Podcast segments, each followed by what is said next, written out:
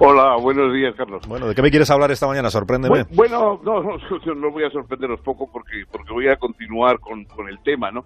Eh, yo creo que el asunto no es eh, ganar a los separatistas el 21 de diciembre, sino ganarles después, el día siguiente y todos los demás. O sea, utilizar en la victoria, si es que la hay, o el resultado que sea el día 21 de diciembre para desmontar lo fundamental del separatismo.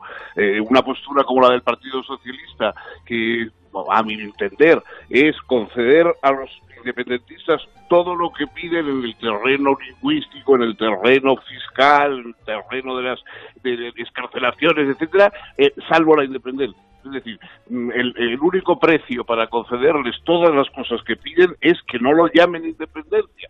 Eh, yo creo que es un voto para aquellos que están de acuerdo con los independentistas en todo menos en el tono, en la cosa unilateral y un poco arrogante, etcétera. Si prescinden de eso, todo va bien.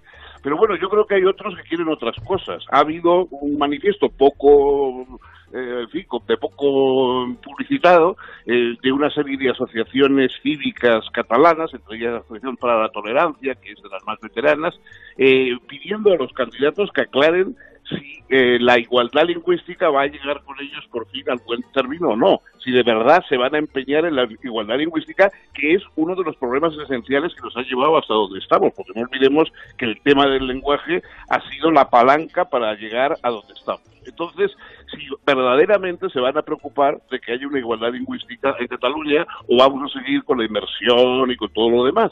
Y yo creo que esa es una respuesta importante, porque si no, gane quien gane, al final seguirá ganando el separatismo o seguiremos arrastrando la victoria del separatismo transformada con unos ropajes u con otros.